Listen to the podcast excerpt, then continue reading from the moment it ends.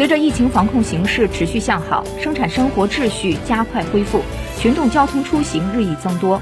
清明节前后，群众祭扫、踏青等出行叠加，交通安全风险加大。近日，公安部对清明节交通安全形势进行了研判分析，并向社会公众发出交通安全预警，研判陵园牧区及周边道路交通、春季自驾出游交通安全、高速公路交通安全等五类突出风险。公安部提示：清明祭扫、踏青出游，尽量避开出行高峰和夜间开车，尽量避免长途自驾，自觉抵制酒后驾驶、分心驾驶、疲劳驾驶等违法行为。